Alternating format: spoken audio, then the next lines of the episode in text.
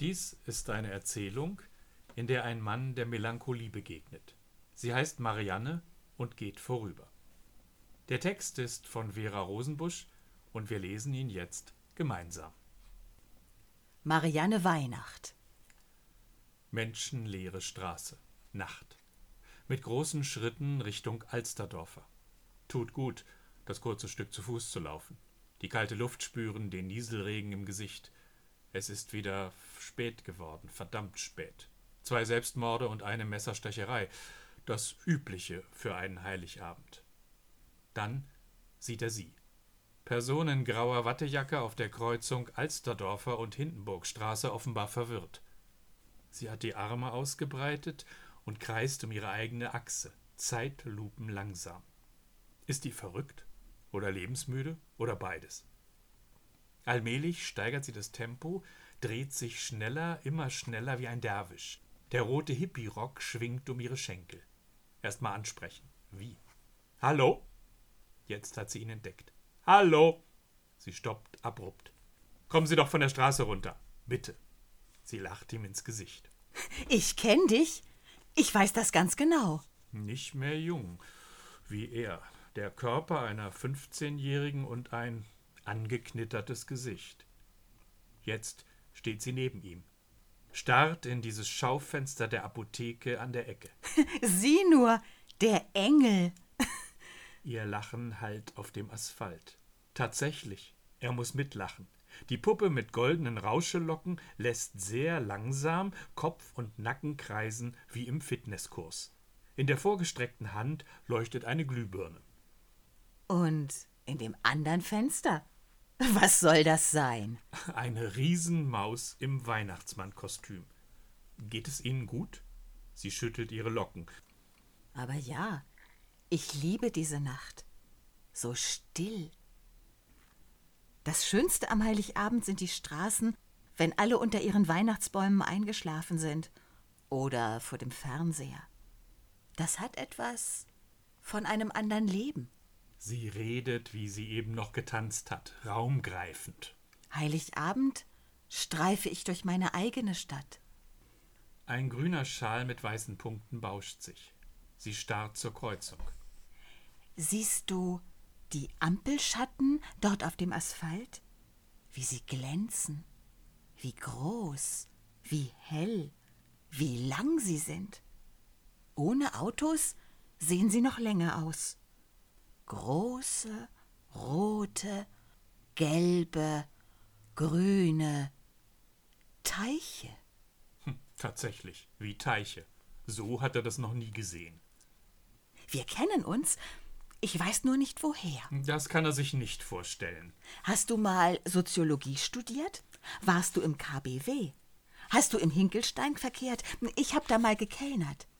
Oh, noch eine Apotheke. Ruft sie und rennt los, quer über die Alsterdorfer. Er hinterher. In die Richtung muss er sowieso. Im Schaufenster ein Weihnachtsbaum im Schneegestöber. Unsere weiße Weihnacht lacht er und wischt sich den Regen aus dem Gesicht.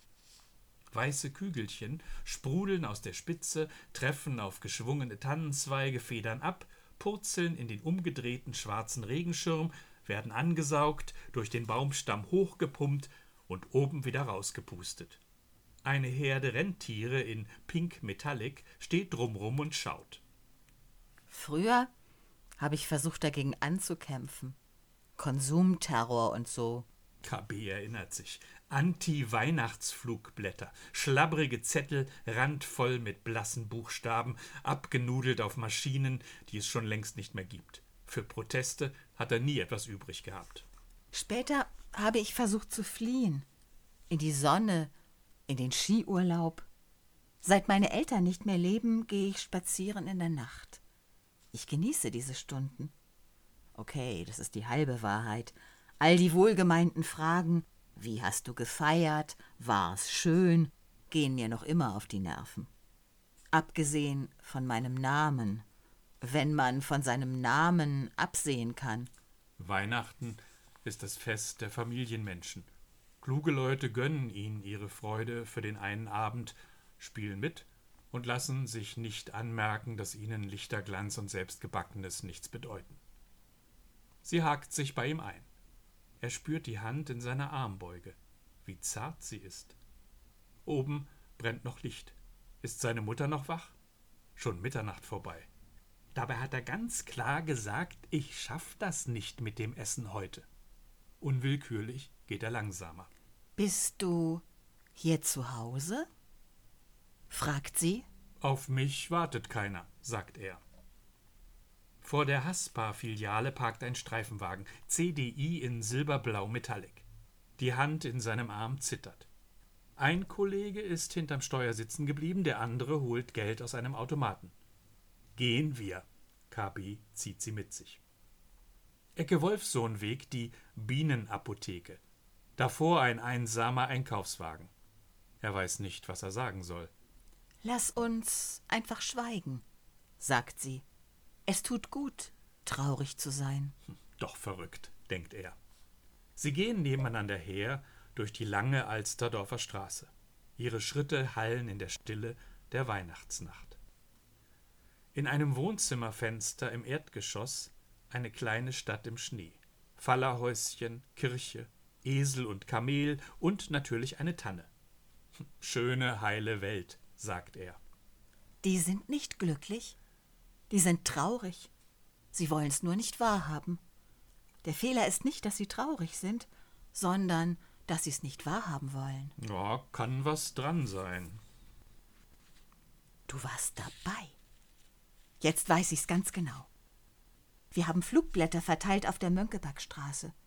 Erinnerst du dich an die Überschrift? Besinnlichkeit als Überanstrengung. Sie lacht. Und plötzlich waren da ein paar alte Männer, die plusterten sich auf, rissen uns das Papier aus den Händen, trampelten darauf herum. Geschrei, Geschubse, ein Hieb, ein Stock, ein Schmerz auf meinem Rücken. Die Wut verlieh uns ungeahnte Kräfte. Wir hakten uns ein, skandierten was auch immer. Die Bullen schritten ein, verhafteten natürlich uns. Sie hatten sie natürlich nicht verhaftet, sondern festgenommen. Wird gern verwechselt. Erinnerst du dich nicht? Du hattest doch so eine gelbe Tasche. Hm, nee. An der Ecke Wilhelm-Metzger-Straße die vierte Apotheke. Oder ist es die fünfte? Apotheker fahren Porsche dank der Antidepressiva. Sie ist geöffnet. Notdienst am Heiligabend. Die Alsterdorfer Straße ist die Straße der Apotheken, murmelt sie. Ob hier so viele alte Leute wohnen? Oder sind die alle tablettensüchtig? Der Apotheker hinterm Tresen trägt das gleiche rot karierte Hemd wie der Weihnachtsmann in seinem Schaufenster. Erinnerst du dich nicht an meinen Namen? Daran müsstest du dich doch erinnern. An den erinnert sich jeder. Marianne Weihnacht. Immer ein Lacher wert. Weihnacht ohne Haar. Das hat schon mein Großvater entfernen lassen. Jetzt weiß er, woher er sie kennt. Höchste Zeit, sich zu verabschieden. Aber tut mir leid, ich kann mich nicht erinnern. Er lügt und sagt die Wahrheit. Ewig ist das her. Zehn Jahre? Dreißig. Mit zwanzig in Uniform sieht man völlig anders aus als mit fünfzig in Zivil. Er darf nur nicht verraten, dass er Polizist ist. Du glaubst nicht, was Kinder sich einfallen lassen. Marivanne Einacht war noch harmlos.